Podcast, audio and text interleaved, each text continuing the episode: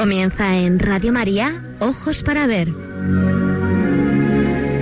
Hoy con la dirección del Padre Guillermo Camino.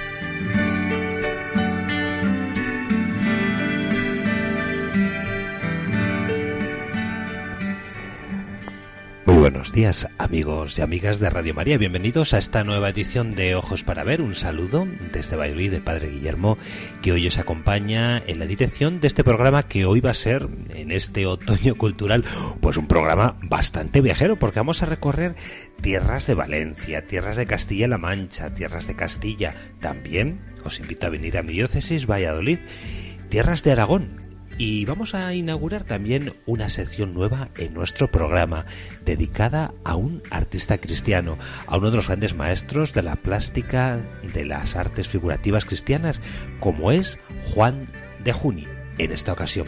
Pues bien, sed bienvenidos a este programa donde queremos difundir el valor y la puesta en actualidad del arte cristiano y de su difusión a través de nuestras instituciones, de nuestros museos, de conocimiento de grandes hitos de nuestra historia del arte cristiano. En concreto, hoy os propongo un viaje por Castilla-La Mancha. Vamos a acercarnos hasta la villa medieval de Atienza para conocer el Museo de San Bartolomé. No es el único de los museos eclesiásticos de esta, de esta gran villa hermosísima, pero con ocasión de la celebración de las edades del hombre en Cuellar, una de las piezas más valoradas de esta edición está siendo el Cristo del Perdón, que pertenece nada más y nada menos que a la diócesis de Guadalajara y que se conserva en una de las iglesias de Atienza. Vamos también a acercarnos a tierras de Toledo, a uno de sus municipios, la Puebla de Montalbán, para conocer una de las iglesias más antiguas y más misteriosas de la arquitectura cristiana en nuestro país, Santa María de Melque. Respecto a nuestros museos diocesanos, os propongo hoy la visita de dos museos muy conocidos y sobre todo muy interesantes por la renovación de su discurso expositivo. Vamos a viajar hasta Valencia, donde conoceremos el Museo Diocesano de esta ciudad y diócesis, y lo mismo haremos en tierras de Aragón, visitando el Museo Diocesano de Zaragoza. Hemos traído también un reportaje interesante sobre el románico internacional, ese románico de transición como otros le llaman, que en la diócesis de Santander ha encontrado una, un realce, ya que han sido desmontadas algunas de las piezas mm, del exterior decorativas de la iglesia de Santa María de Piesca y forman parte ahora de una colección que acoge desde el pasado mes de julio el Museo Diocesano de Santillana del Mar. Así pues amigos, bienvenidos a esta nueva edición de Ojos para Ver y con nuestra mochila al hombro, con nuestros ojos bien abiertos, ojos para ver, vamos a iniciar el recorrido de este programa. Sed todos bienvenidos.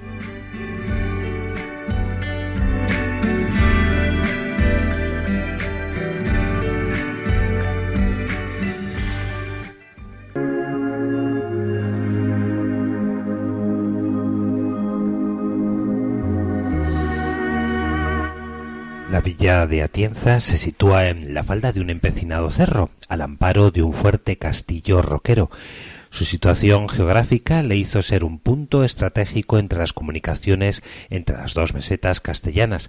Creció en la Baja Edad Media, llegando a contar con diez mil habitantes y una docena de iglesias parroquiales, siendo cabeza de un anchísimo territorio o común de villa y tierra. De entre ellas, en la actualidad conservamos dos dedicadas al Museo de Arte Cristiano, entre otras la de San Gil como Museo de Arte Antiguo, también la de Santa María del Rey y la iglesia de San Bartolomé que vamos a visitar en estos instantes. Situado este templo en la parte más alta de la población, se rodea de una valla alta de piedra y de un pradillo con árboles que le confieren un encantador aspecto. Es obra construida en la primera mitad del siglo XIII. Su ábside es de planta cuadrada, adornado con finas columnas adosadas. Tiene delante una galería porticada con arcos de medio punto y la puerta de ingreso ofrece dos arcos semicirculares decorados con releos finos y entrelazados de sabor mudéjar que en este momento nos disponemos a atravesar guiados por don Agustín.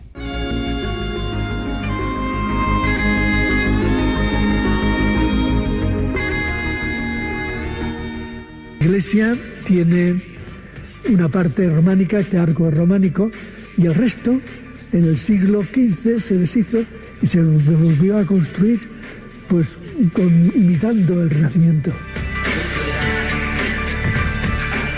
Es un retablo impresionante. Aparece San Bartolomé, nos representa el cuchillo, la manera como murió. Murió pues despellejado. Los vientos son buenos, yo destacaría la asunción de la Virgen a los cielos. Yo destacaría de todas estas tallas dos que hay aquí. El Niño Jesús, de Luis Salvador Carmona, y esta imagen de, la Virgen, la Virgen del Carmen, que es una talla preciosa ¿eh? del siglo XVIII. Nos encontramos en la capilla destinada al Santo Cristo de Atienza. Está colocado en el centro del, retablo.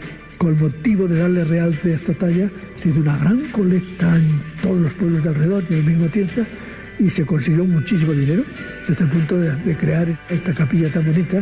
E incluso cuando ya terminaron, el año 1703, mm, creyó que era muy pobre entonces volvieron a hacer una nueva cúpula, una cúpula falsa, pero cúpula pues para dar realce al Santo Cristo.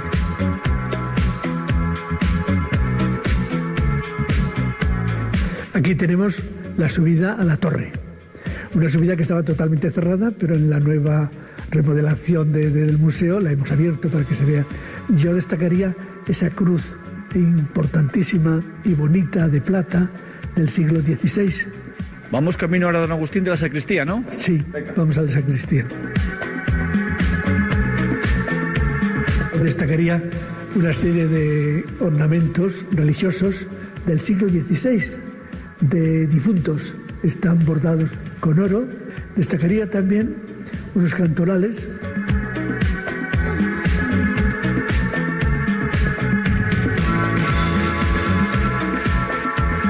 Llegamos a la zona de la pinacoteca, ¿no? Exactamente.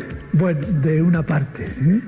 Sobresale fundamentalmente el detalle de la crucifixión de San Pedro. Es de Caravaggio, no Caravaggio, de un discípulo de Caravaggio. Pero es tan bueno, tan bueno que, los artistas dicen que, que tiene que ser uno de los talleres de Caravaggio.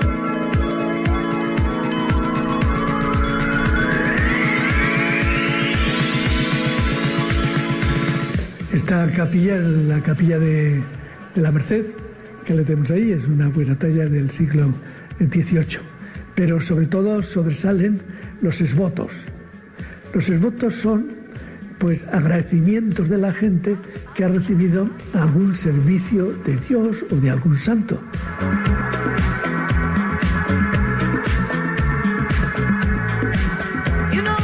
Creo que este cuadro es muy especial, ¿no? Es el bautismo de, Cristo. Representa dos escenas, el pecado es oscura, la parte derecha, la parte central del bautismo eh, con luz y la ciudad santa, en Jerusalén. Pero si uno coge lupa, se ve perfectamente cada uno de los pelos, cada uno de los detalles, cada una de las plumas, algo maravilloso.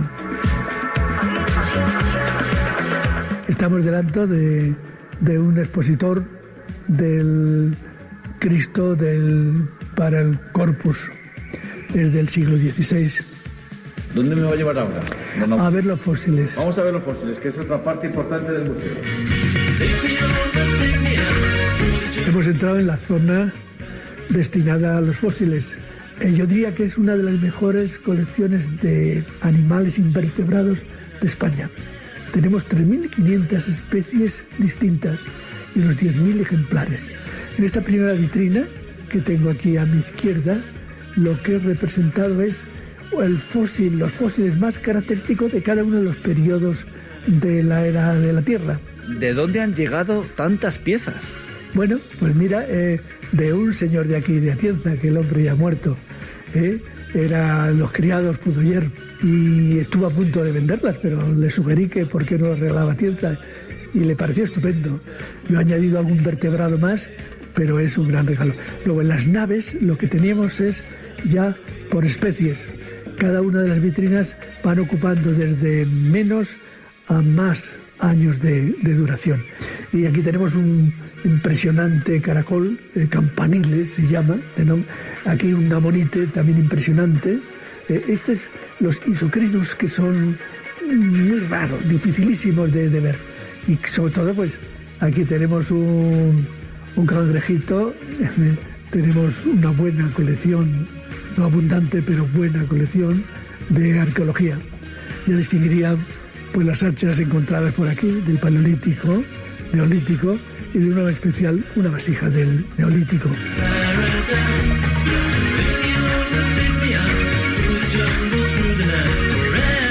Don Agustín, nos marchamos fascinados por la belleza de esta iglesia museo. Muy bien, muchas gracias por vuestra visita. Esto hará que la gente los conozca. Muchas gracias. Hasta otra, gracias. Adiós.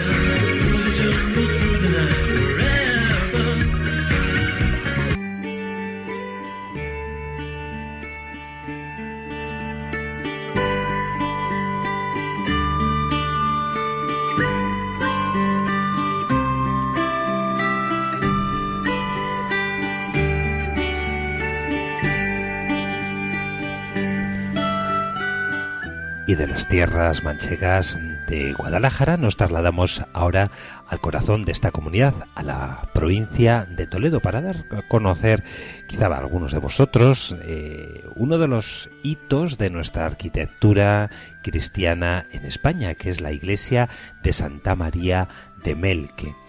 Cuando hablamos de los orígenes de la arquitectura cristiana, pues tenemos que remontarnos, bueno, pues a algunos restos que conservamos de los siglos V y VI, pero es sobre todo de la época hispano-visigoda, del conjunto de iglesias que esta cultura dejó en nuestro país donde conservamos una serie de templos interesantísimos de arquitectura sumamente compleja que deben ser entendidos también desde el valor de la liturgia hispana.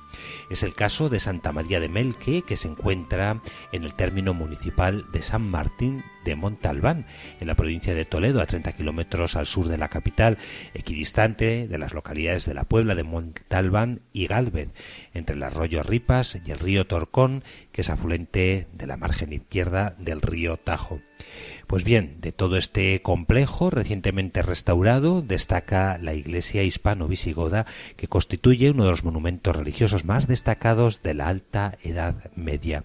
Vamos a escuchar la explicación que este reportaje nos ofrece, donde conoceremos las dimensiones del valor arquitectónico de este templo tan hermoso, Santa María de Melque.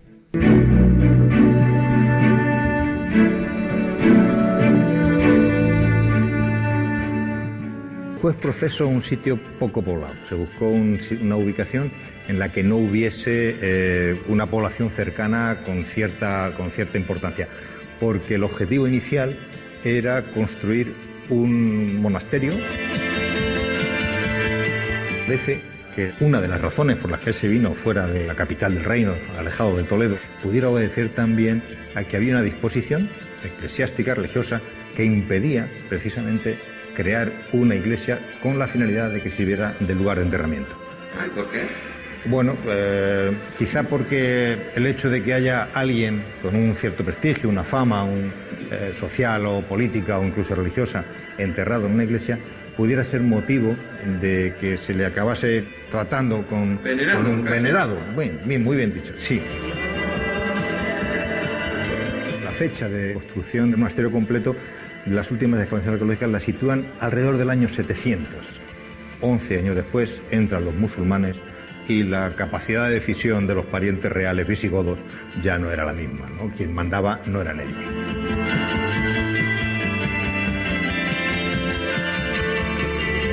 Julio, hoy vemos las iglesias pues de un color muy uniforme, pero tenemos que hacer un ejercicio de imaginación, ¿no? Porque esta la tenemos que imaginar policromada. Quizás, Sí, sí, sí, sí, sí. La, la idea inicial era un templo con una presencia mucho más rica, mucho más eh, lujosa, más atractiva. Y el, el medio en que aquí se, se completó la decoración del templo era no haciendo mm, tallas en piedra, sino eh, en estuco. ¿Quedan restos de eso? Sí, sí, en, la- en el arranque de estos grandes arcos que forman el, el cimborrio, pues se ve todavía Sí, cómo hay una- unos roleos, el arranque de una decoración que cubría toda, toda la parte superior del templo y que eh, los restos de pintura que se han encontrado en las excavaciones arqueológicas indican que debió estar mm, toda ya coloreada eh, con mm, motivos vegetales seguramente, ¿no? que venían a representar eh, un ideal que está en el, en el cristianismo desde el principio, que es la recuperación del, del paraíso terrenal. ¿no?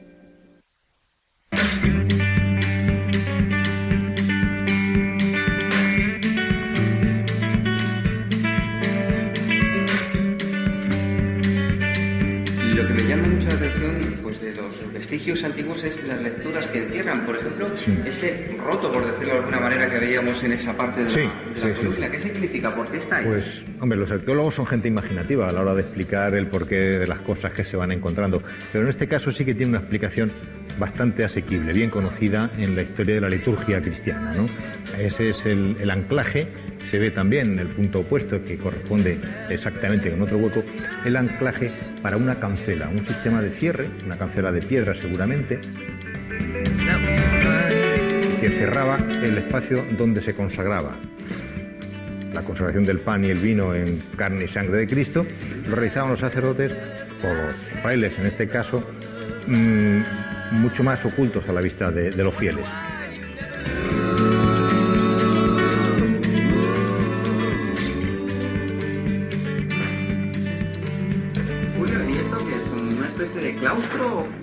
Es una de las hipótesis que intentan explicar esta parte tan rara en la construcción. De hecho, una de las hipótesis era un claustro, un pequeño claustro en el que los monjes pudieran retirarse, para- bueno, para sus eh, momentos de, de descanso o de oración. Donde más coinciden los arqueólogos recientemente es que está muy cerca del cementerio que hubo de, para y que pudiera haber sido un osario.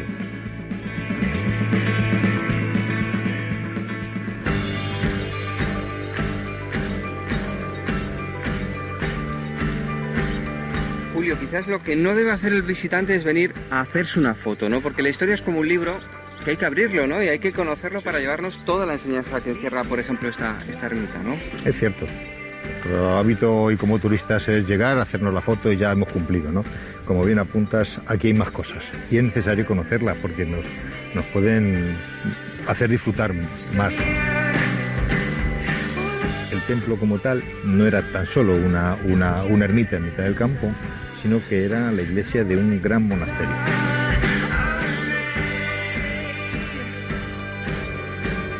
Y el que todavía se ven restos en algunas de las zonas más cercanas.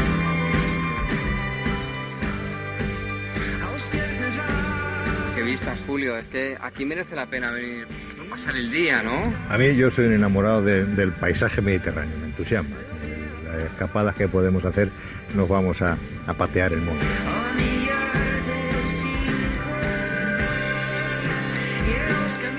Creado por parte de la Diputación un, un espacio protegido que permite, como a modo de merendero, que la gente pueda venir aquí a pasar el día.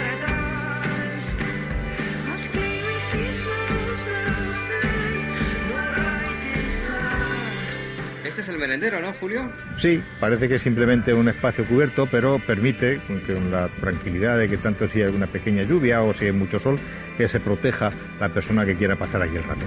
Aquí está abierto, aquí está accesible, queda a vuestra disposición para cualquier momento. Pues con la invitación nos quedamos. Muchas gracias por enseñarnos también la ermita de Santa María de Merque. Muchas gracias. A vuestra disposición.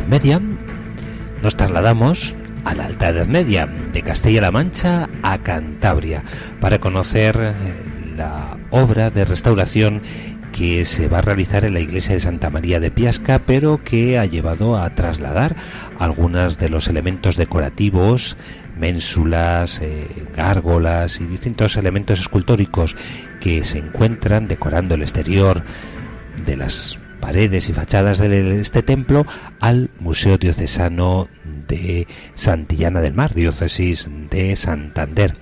Allí, el pasado 25 de julio, comenzó el traslado de estas obras que ya podemos ver en su totalidad en el centro del claustro de este museo y que este reportaje que vamos a ofrecer en este momento nos pone en valor de lo que supone este conjunto escultórico de Santa María de Piasca. Se ha inaugurado en el Museo Diocesano de Santillana del Mar la exposición El Románico Internacional, el Maestro de Piasca. Es una muestra sobre la última etapa del arte románico denominado románico de transición, que recoge el arte francés del siglo XII en la región y concretamente en la iglesia de Piasca.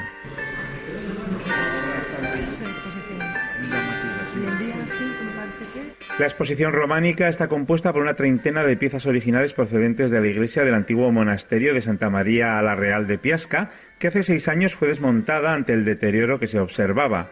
Los daños se habían ocasionado, entre otras causas, por el cemento utilizado en las restauraciones del edificio. El acto estuvo presidido por el obispo de Santander, Monseñor Manuel Sánchez Monje, y al que también acudieron el vicario económico José Ramón Ocejo, el delegado de patrimonio de la diócesis José Manuel Ortiz, el director del Museo Diocesano de Santillana Enrique Campuzano, así como el alcalde de Santillana Isidoro Rábago, la directora general de Cultura Marina Volado y la diputada del PRC Matilde Ruiz, entre otras autoridades. Hasta que no se erija un centro de interpretación del románico en Piasca, los visitantes podrán disfrutar en Santillana de unas tallas románicas muy elaboradas y de una temática muy variada.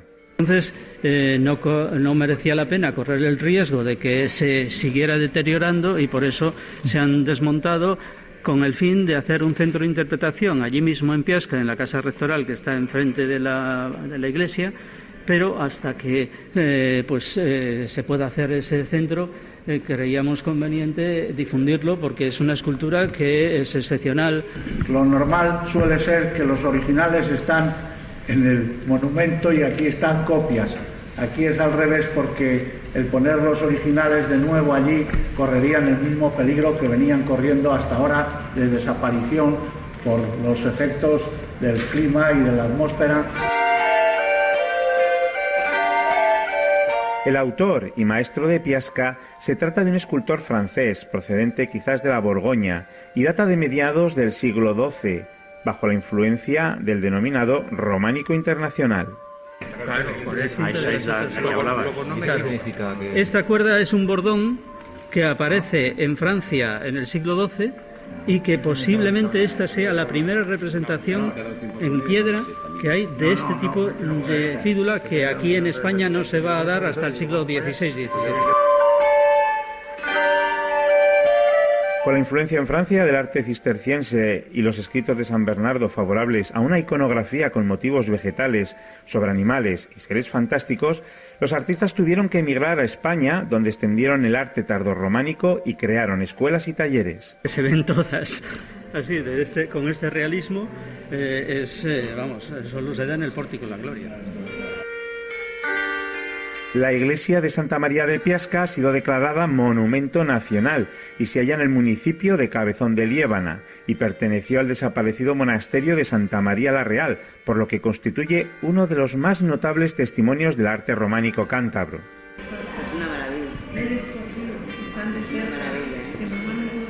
Por su parte, el obispo de Santander y Valle de Mena, don Manuel Sánchez Monje, dio las gracias a los presentes por su asistencia y colaboración. Pero también al mismo tiempo creo yo que ya nos hemos podido enterar de que es muy valiosa, que son piezas muy preciadas fuera de aquí y que esta exposición lo que pretende es que aquí en Santillana, en la diócesis, se valore este patrimonio que la Iglesia tiene, pero no para disfrutarlo ella sola, sino para ponerlo al servicio de todos los ciudadanos de cualquier religión, de cualquier clase social.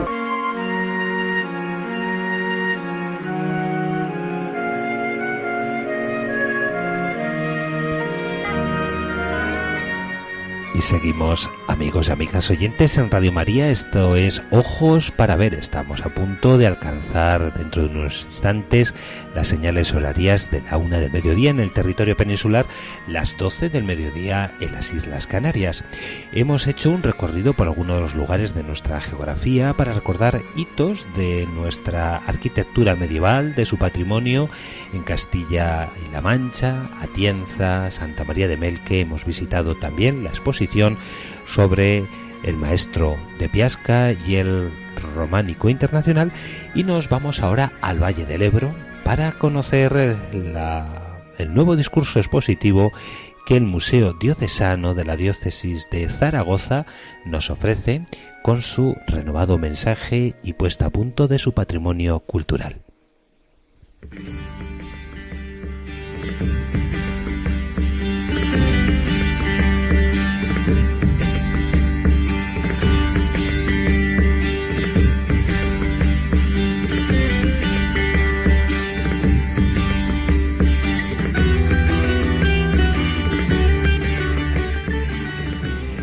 Así acogemos el reportaje que Victoria Leza nos va a ofrecer entrevistando a don Domingo Buesa, que es el director científico del Museo Diocesano de Zaragoza.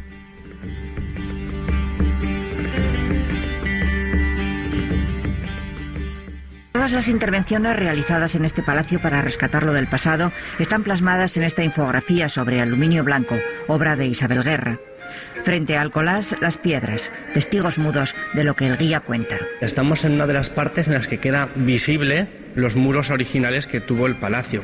Para que lo que los guías cuentan se entienda mejor, se ha habilitado esta sala. En este expositor, la transparencia en blanco evoca el torreón que Alfonso el Batallador regaló al obispo de Zaragoza tras conquistar la ciudad. Después se ve como el paso del tiempo y las sucesivas ampliaciones transforman el torreón en el palacio que ahora es. Hemos encontrado los restos más antiguos de la basílica del siglo I antes de Cristo allí y entonces con la reconstrucción de cómo era Zaragoza en 1563, porque ahora estaríamos aquí en la zona del palacio, a partir de aquí ya trazamos lo que ha sido a lo largo de los siglos. El museo está organizado para que el estilo arquitectónico y el objeto artístico coincidan en el tiempo y expliquen por ellos mismos la historia.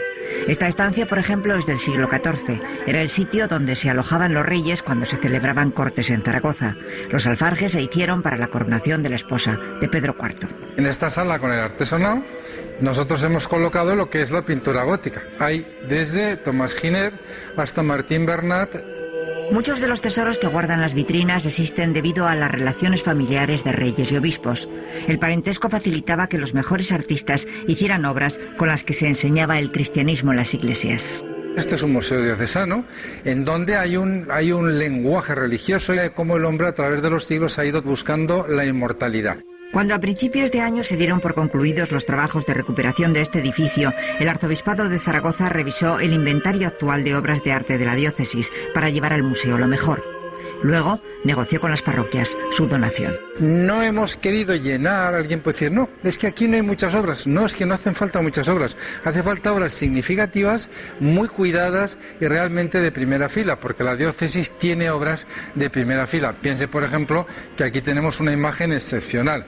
Es la llamada Virgen del Oro de Gabriel Yoli, que es una, es una figura para mí de las más bonitas. El horizonte de Astón de Bear es sin embargo copia. El Cabildo ha preferido mantener el original en la SEO. Pero aquí hay auténticas joyas. La muestra, sin desmerecer al resto, esta custodia donada por la parroquia de Zuera. La primera vez que yo la vi dije, esto no puede ser verdad, estos son pedruscos, piedras sin ningún tipo de valor. Y entonces llamé a un joyero que se dedica a la restauración de obras de arte para ver si eran verdad y al final resultó que eran verdad, que son esmeraldas y, y brillantes. Más difíciles de conseguir fueron los capiteles de la iglesia de Santiago que muestran cómo era la vida en el siglo XII. Tenían seis, pero les faltaban dos. Entonces le planteamos al Ministerio de Cultura, que es quien los tenía, que o le dábamos nosotros los seis capiteles o el Ministerio de Cultura depositaba los dos capiteles y al final los dos capiteles han venido y ya hemos completado lo que es la portada. Así llegó aquí también la Virgen Gótica de Francis Gomar y las tallas de los siglos XVI al XVIII que perfilaron su iconografía. Lo que esa imagen representa se explica en este audiovisual. 50 proyectores emitiendo a la vez no dejan indiferente a nadie. Sus autores, profesionales de prestigio, seguramente los mejores hoy a nivel mundial. Nosotros hemos intentado hacer un museo lo más moderno posible, en donde de alguna manera conciliáramos dos cuestiones fundamentales. Primero, no perder de vista que estos son objetos que han nacido para la liturgia y para una, función religiosa.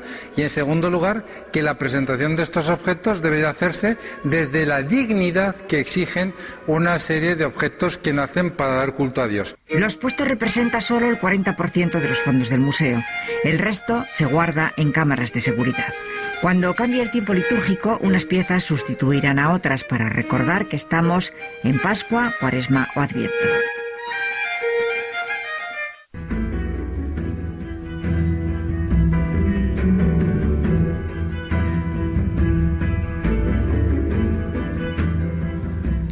Y del rico patrimonio del aseo y de la diócesis de la antigua Corona de Aragón, nos trasladamos también a la diócesis hermana y también custodia del patrimonio histórico de la Corona de Aragón, que es la diócesis de Valencia, porque también su museo diocesano ha reabierto después de un proceso intensivo de restauración y que ha llevado a una labor pues muy interesante de recuperación de espacios, también elementos expositivos que en este momento nos va a presentar don Jaime Sancho Andreu, que es el director del Museo Catedralicio de Valencia.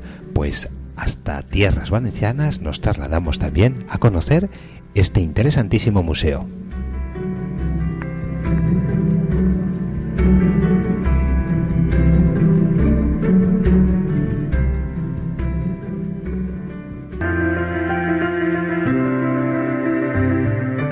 La puerta del nuevo Museo de la Catedral de Valencia, nos sorprende un espacio completamente renovado, en el que tanto el continente como el contenido son auténticas obras de arte.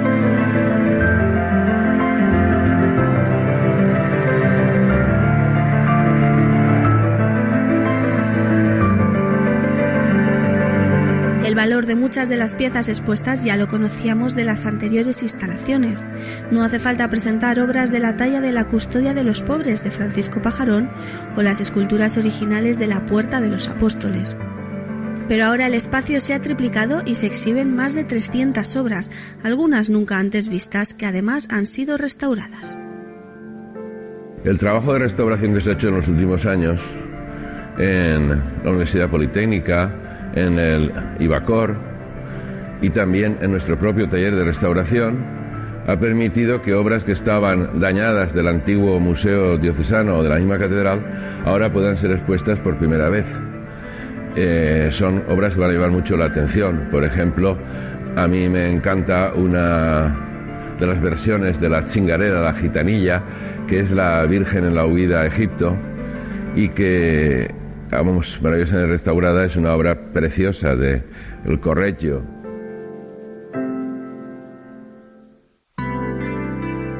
Y no solo eso, el museo en esta nueva etapa apuesta por descubrir al visitante joyas arquitectónicas que han sido halladas y recuperadas en la ampliación.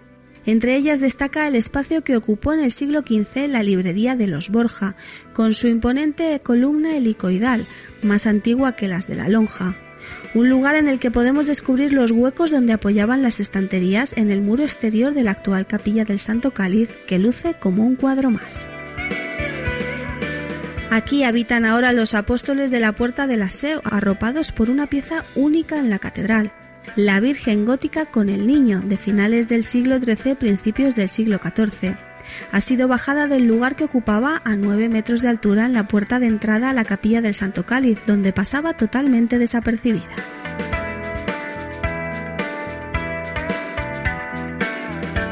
Esta sala está dedicada al arte gótico. En sus paredes vemos tablas como la Duda de Santo Tomás, la obra documentada más antigua de la catedral del año 1400, y el retablo de la Dormición de la Virgen María, que ha recuperado todo su esplendor. Desde aquí accedemos a la sala del tesoro, donde se muestran las escasas piezas conservadas del relicario de los reyes de Aragón. Pensemos que todo el relicario de los reyes de Aragón y una gran cantidad de la plata de la catedral fue fundido en Mallorca en la Guerra de Independencia, pero aquí se guardaron por su especial valor algunas piezas. Esas piezas es, pensemos que es lo único, junto con alguna pieza como la custodia al trono de Barcelona, lo único que queda de los reyes de Aragón, del tesoro de los reyes de Aragón. Lo tenemos aquí, sido Alfonso Magnánimo, y podrá ser contemplado junto con otras reliquias muy interesantes, como la del inocente, momificado y otras muchas piezas de orfebrería que no se han visto nunca. También desde la librería de los Borja podemos acceder a otro tesoro del aseo, la Sala de la Torre, que deja a la vista restos del primitivo campanario que tuvo la catedral en el siglo XIII, el primero que después fue destruido antes de la construcción del Micalet. El paseo por la planta superior incluye piezas del Renacimiento como la tabla de los improperios del maestro de Alcira y obras de Filippo Paolo de San Leocadio y Vicente Masip, entre otros. Bajando por la escalera nos sorprende otra de las piezas fundamentales del nuevo museo, el mal ladrón, que fue crucificado junto a Jesús, una impresionante talla de madera policromada de comienzos del siglo XVI que es lo único que queda del retablo renacentista de la iglesia de San Martín de Valencia.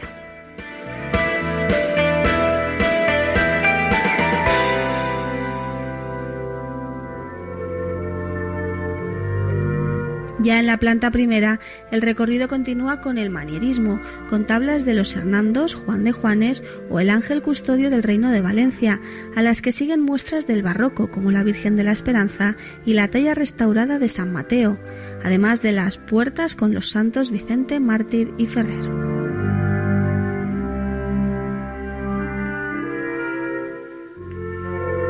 Finalmente brillan en las paredes obras neoclásicas de autores como Vicente López, Zapata, la versión de la Cingarela de Correggio y el marco tallado por Cotanda que protege una copia del Exe Homo de Juan de Juanes. También en este espacio descubrimos restos de un arco que con toda probabilidad formó parte de la parroquia de San Pedro, levantada en el centro de la ciudad cuando empezó a construirse la catedral en el siglo XIII. Pero la visita no acaba aquí. La planta subterránea excavada a tres metros bajo tierra nos invita a realizar un viaje en el tiempo y visitar la Valencia romana a través de un camino iluminado donde vemos restos de casas y otras edificaciones también de la época islámica.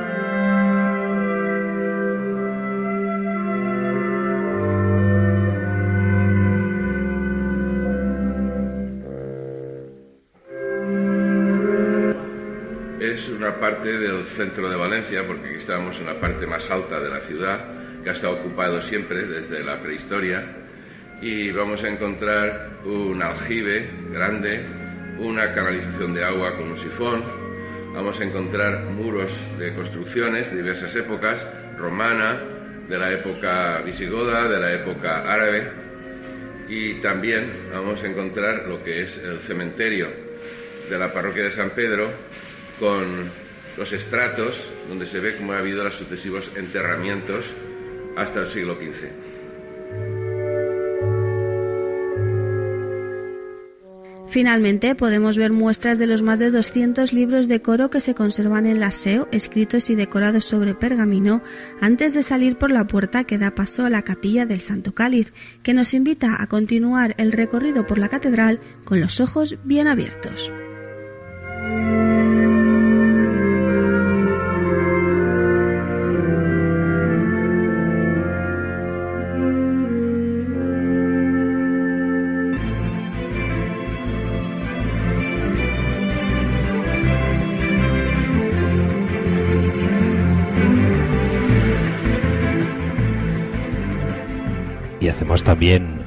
Espacio para acoger una visita a un museo íntimo, denso, cargado de vida, experiencia y valor, como es en nuestra diócesis de Valladolid, desde donde hacemos hoy este programa, el Museo de San Joaquín y Santana, quien desde hace un año goza de un eh, custodia y dirección especial por parte de las instituciones públicas para dar y poner en valor este riquísimo patrimonio que la comunidad cisterciense de las religiosas de San Joaquín y Santana custodian desde su presencia en Valladolid a finales del siglo XVI, habiéndose trasladado a esta de su primera fundación en el monasterio cisterciense de Perales, provincia de Palencia. Vamos a hacer un recorrido que dirige doña Beatriz Blanco y que nos va a traer la voz de Sor Ana María y de don Jesús del Río, que es el gerente y director del Museo Abacial de San Joaquín y Santana en Valladolid del Río, que también es el, guía de este museo, y yo creo que deberíamos ir todos hacia esa alfombra maravillosa para que la podamos ver. Bueno, pues eh, evidentemente es una de las joyas que tenemos en materia de textil en el Museo de San Joaquín y Santana. Esta alfombra, como podemos ver, es una alfombra típica oriental y realizada en el siglo XVII. Fue realizada en Cuenca eh, fue una producción pues textil bastante reducida y una de las pocas las tenemos expuestas aquí en este museo y en Valladolid.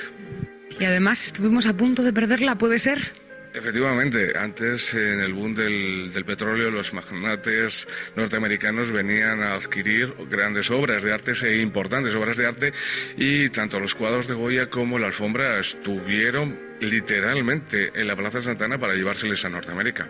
Menos mal que no se la llevaron. No, no, no, no, no, gracias a Dios no. No sé si se habrían atrevido a arrancar con todo esto, pero venía muchísimos anticuarios por casa cuando yo entré y una de las cosas que quería llevar era la alfombra. Me acuerdo que nos daban 40.000 pesetas por ella en el año 47. Vamos a seguir viendo estas salas tan espectaculares y más obras. Ahora continuamos con nuestra visita. Seguimos recorriendo este maravilloso museo y entramos ahora en la iglesia de Santa Ana, ¿verdad, Sorana María? Sí, sí, sí, sí. De Santana, es de San Joaquín y Santana, pero la gente, el vulgo de la gente le llama de Santana, pero de San Joaquín, no sé después cómo nos veremos cuando vayamos allá. San Joaquín echándolo en cara. Esperemos que no. De todas formas, tiene, la verdad es que una arquitectura maravillosa. Y Jesús, quiero que nos explique un poquito cómo es esta cúpula, cómo es toda esta iglesia. Sí, pues esta iglesia fue realizada por Francisco Sabatini en el siglo XVIII. La iglesia no cabe duda que está considerada como una de sus mejores obras arquitectónicas. ¿Cómo está concebida esta cúpula? Que desde aquí si la miramos, por ejemplo, parece ovalada. Eh, efectivamente, aquí Sabatini introduce un concepto arquitectónico que él llama efecto de ilusión óptica. Y es que podemos apreciar perfectamente que desde el centro de la iglesia la configuración es totalmente ovalada y cuando nos situamos desde los ejes mayores, ya sea desde la estructura cristalada como desde el altar, la vamos a poder ver totalmente semiesférica. Ese efecto de ilusión óptica es impresionante y merece la pena poderlo comprobar porque es espectacular. Hay unas ventanas ovaladas, unos óculos que podemos ver también en esa cúpula. Cuéntanos porque tienen una forma muy especial. Precisamente cuando Sabatini empieza a hacer el estudio del recorrido del Sol aquí en Valladolid, ve que el Sol hace el recorrido de norte a sur y eleva la iglesia a cierta altura para colocar esta ubicación de óculos de una forma totalmente ovalada y una inclinación no solamente lateral, sino también transversal, con el fin de a medida que vaya avanzando la luz solar, entraba la luz directamente sobre esos óculos para iluminar a cada uno de los cuadros de Goya. Y por la tarde iluminaba los otros tres, entraba el sol por los otros tres óculos para iluminar los tres óleos sobre lienzo del cuñado de Goya, Ramón Valleo. Nos impacta encontrarnos con estos tres Goyas, que son los únicos, ¿verdad, Jesús? Óleos sobre lienzo que tenemos de, de Francisco de Goya en Castilla y León, que es que esto hay que remarcarlo y lo tenemos aquí en el centro de Valladolid. Así es, Beatriz. Son los tres únicos óleos o lienzo que hay de Goya en Castilla y León. Y el valor eh, eh, artístico que tiene esta obra es realmente significativa, importante y sobre todo digna de mencionar. Cuéntanos un poquito qué es lo que podemos ver en estas escenas que aparentemente desde luego parecen religiosas. Las tres eh, a priori representaban escenas religiosas, tanto en San Bernardo curando a un tullido como en la muerte de San José y Santa Luzgarda eh, representan total y absolutamente escenas religiosas, pero destaca de forma significativa el óleo lienzo de la parte central, porque ahí Goya lo que realmente está pintando no es la muerte de San José, sino la muerte de su padre, que la persona que está tendida en la cama es el rostro del padre de Goya, que se llamaba José. Al fondo estaríamos viendo el rostro de su madre en gracia y lo que Valladolid tiene que saber y con mucho orgullo que tenemos el primer autorretrato de cuerpo entero de Francisco de Goya, que es el que vemos en un primer plano.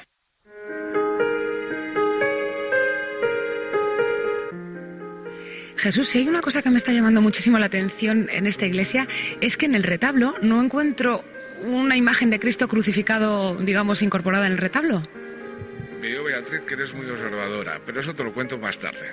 Me lo vas a contar, pero después, ¿verdad que sí que me lo cuentas? Totalmente. Ya, Ya, me has dejado con la intriga, ¿eh? Sí, sí. Bueno, pues luego espero que nos cuentes por qué no tenemos ese Cristo crucificado en este Así retablo. será, así será. Venga, dejamos con la incógnita. Y en nuestra visita al museo no podemos dejar la oportunidad de hablar con Andrés Álvarez. Es un restaurador que es uno de los que está, bueno, yo creo que más involucrados en este museo últimamente por, eh, bueno, obras que están realizando aquí. Hola, ¿qué tal? Bueno, cuéntanos un poco qué labor estáis haciendo de restauración en este museo.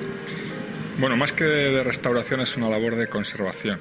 Llevamos un año haciendo un proyecto sobre conservación preventiva, elaborando cuáles son las condiciones de humedad, de temperatura, de iluminación de las distintas salas de este museo.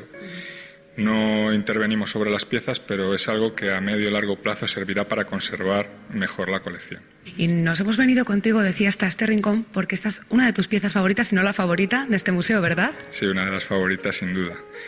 Es una pieza emblemática no solo para el museo, sino para la comunidad, porque es la única pieza que estamos seguros que vino desde el monasterio de Perales. Santa Ana, el convento como lo conocemos hoy en día, no siempre estuvo en Valladolid y de hecho cuando se funda en la Edad Media es en Perales, una localidad cercana a Palencia, donde se hace el convento original, pero dentro de la documentación conservada de ese momento importante figura como que se trae esta imagen, esta Virgen románica. Pues muchísimas gracias, Andrés. A vosotros. Y como lo prometido es deuda, Jesús me va a explicar ahora cómo es posible que haya un crucifijo incorporado en el retablo de la iglesia que hemos visto abajo sin que lo haya. Y aquí encontramos la explicación. Este, en ese cristal de roca, cuando el sol que entraba por la linterna e incidía sobre ese cristal de roca, aparecía la imagen del crucificado, pues aproximadamente un metro sesenta por 50-60 centímetros de ancho. Madre mía, o sea que sí que en realidad había un Cristo incorporado, digamos, a través de esa custodia. Justo, efectivamente. Esta custodia es curiosísima porque no sé si fue adrede o casualidad, pero fue pues encontrar la primera diapositiva eh, con elementos naturales. La primera diapositiva yo creo que podemos tener aquí, desde luego en España incluso podríamos decir, ¿eh? Justo, pues que prácticamente sí, Beatriz. Espectacular. Y queda explicado el misterio, ¿eh, Jesús? Ahí queda explicado, Beatriz. En la parte de arriba tenemos también, bueno, auténticas maravillas como esta escultura que vamos a ver ahora mismo, ¿verdad, Sor Ana María? ¿Qué tenemos aquí? Un Cristo yacente que da muchísima veneración y que a la gente le gusta mucho. Es de Gregorio Fernández. ¿verdad? Sí, bueno, según algunas personas, pues dudan que si es de la escuela, que si es del taller. Creo que ninguno de los que lo dicen estaría allí cuando lo han hecho. Me imagino que no, como yo tampoco estaba. Pero bueno, eso son envidiejas de la gente. Un poco de envidia, ¿verdad? No, mucho, mucho. Bueno, pues esta obra se cree que es de taller de Gregorio Fernández, realizada aproximadamente en el 1635-1636 y es una obra realmente espectacular. Mm, Tanto esta pieza como aquella que estamos viendo allí también, creo que son de las más demandadas por eh, las, eh, los museos ingleses. Como tú muy bien has dicho, la Dolorosa de Pedro Mena, que sin duda la obra estelar que tenemos en el museo, es muy reconocida a nivel internacional, muy poco reconocida aquí en, en nuestra tierra, en Castilla y León, en, en Valladolid en concreto, pero sí que es verdad que el National Gallery, los museos donde hay exposiciones, donde se ve claramente, manifiesta la escultura castellana como la andaluza, es eh, una de las primeras que nos, nos solicitan. Otra cosa muy llamativa de este museo son los textiles. Vamos ahora a ver un terno de Felipe II y, uy, pero si nos hemos encontrado una visitante además muy conocida por todos nosotros, Rosana Largo, ¿qué tal? Buenas tardes, pues encantada de estar aquí. La verdad es que es un lujo encontrarnos con Rosana Largo, artista, pintora, bueno, qué decir de ella, todos la conocemos. Y Jesús, aprovecho, mira, la tenemos de visitante y aprovecho para pedirte que reivindiques que los vallisoletanos vengan a visitar este museo. Pues eh, efectivamente, solicitar a todos los vallisoletanos que conozcan sus museos y en especial el nuestro, que visiten porque hay obras muy buenas y de muy buena calidad. Lo estamos viendo y precisamente vamos a ver ahora ese eterno de Felipe II, esa ropa con la que iba a ser enterrada Sor Ana María, que por qué lo tenemos aquí.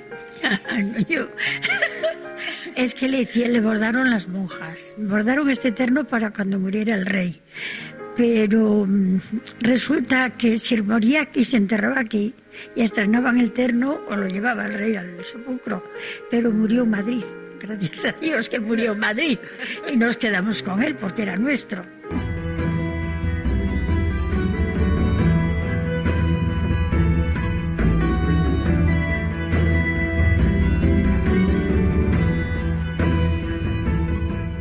Y vamos concluyendo amigos en el programa de esta edición de Hoy de Ojos para Ver y queremos hacerlo también con una pequeña sección formativa dedicada a un artista cristiano. En este caso vamos a comenzar también pequeña licencia por uno de nuestros artistas vallisoletanos internacionalmente más conocidos, aunque afincado en nuestra ciudad, procedente de Francia, de la Borgoña Joigny, vamos a conocer a la figura de Juan de Juni. En pleno apogeo artístico español, Juan de Juni aparece en 1533 trabajando en León, en el convento de San Marcos. Colabora en su fachada con los relieves del descendimiento y la resurrección, así como con el nacimiento de Cristo, ubicado en el claustro, o la obra de la sillería del coro. Una vez terminados los encargos, se asienta en Valladolid.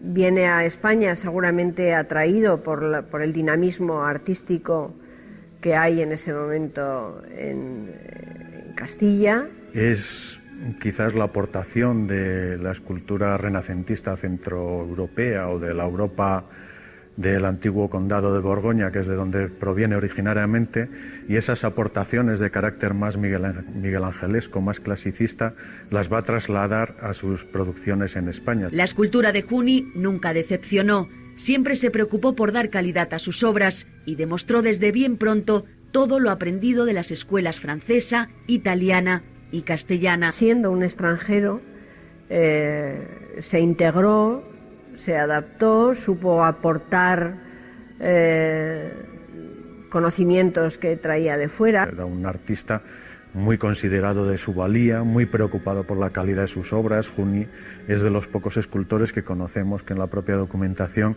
exige que la policromía sea muy cuidadosa para que no se emboten la calidad y los sentidos que tiene la escultura. Así lo demuestra en la variedad de sus obras, trabajadas en todo tipo de materiales, en madera policromada, material por excelencia de la escultura castellana, pero también en terracota, mármol y alabastro, Destaca por su esplendor y perfección el entierro de Cristo.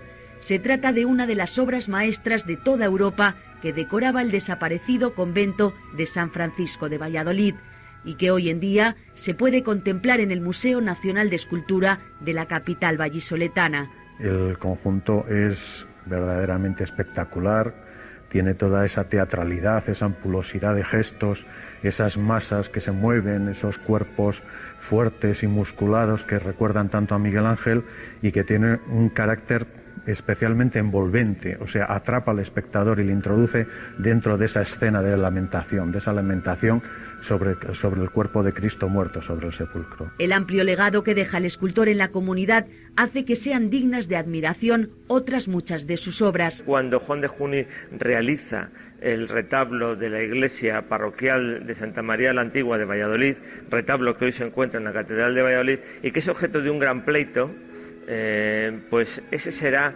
el, momento decisivo en que Valladolid se empiece a convertir en el centro escultórico de Castilla y por ende del norte de España.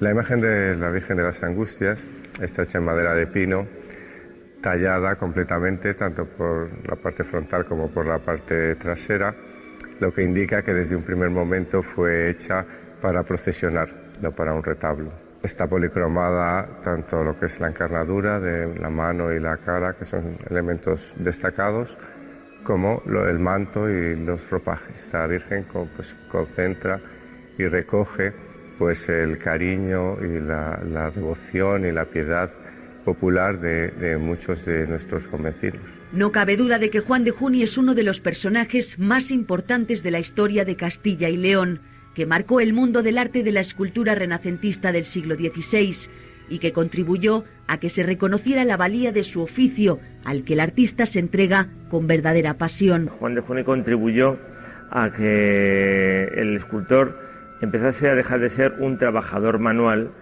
y, se, comenzase una nueva etapa, una etapa moderna en la economía de los maestros de la madera sería una personalidad pues bastante apasionada por esa calidad que comentábamos que tiene su escultura, esa tactabilidad, esa sensación de tocar de esos pliegues que parecen todavía reales o incluso la propia descripción de las carnes que se puede ver en bustos como el de Santana que se conserva en el museo, junto con Berruete, Fernández y Junix son quizás un poco, por decirlo así, la santa trinidad de la escultura castellana y es un poco lo que permite que, la, que esta plástica tenga un, nivel preferente, un, un, lugar preferente en, el, en la escultura europea.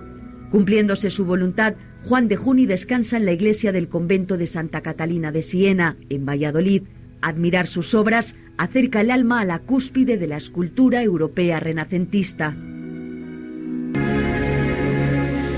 Bien amigos, hasta aquí ha llegado nuestra edición de hoy Ojos para Ver. Muchas gracias a cuantos nos habéis seguido. Así finaliza en Radio María Ojos para Ver. Hoy con la dirección del Padre Guillermo Camino.